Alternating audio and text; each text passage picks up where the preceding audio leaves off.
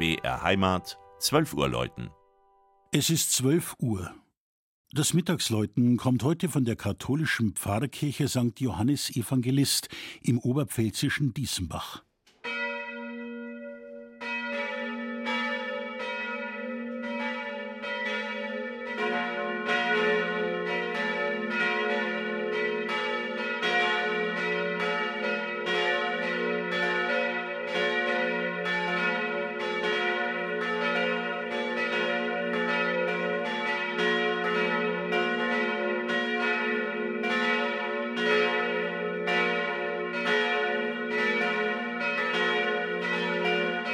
Freunde des modernen Kirchenbaus sollten bei einer Reise in die südliche Oberpfalz unbedingt auch die Kirche von Diesenbach bei Regenstauf besuchen.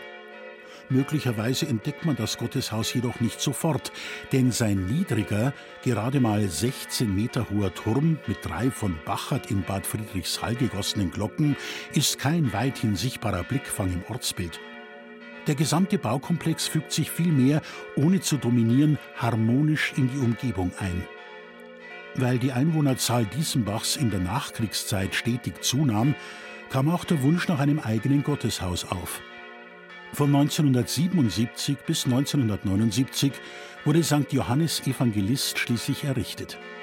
Architekt war Alexander Freiherr von Branca, der immer wieder bemerkenswerte Akzente in der modernen Sakralarchitektur setzte.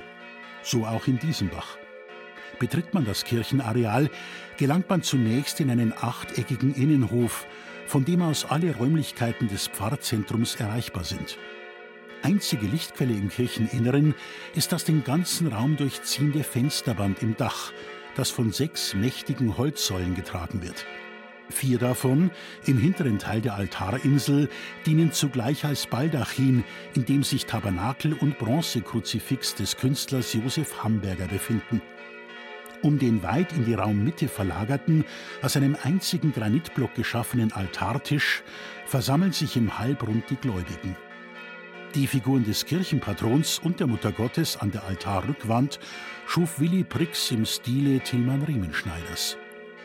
Das Diesenbacher Kirchenzentrum zählt nach wie vor zu den bedeutendsten seiner Art im Bistum Regensburg.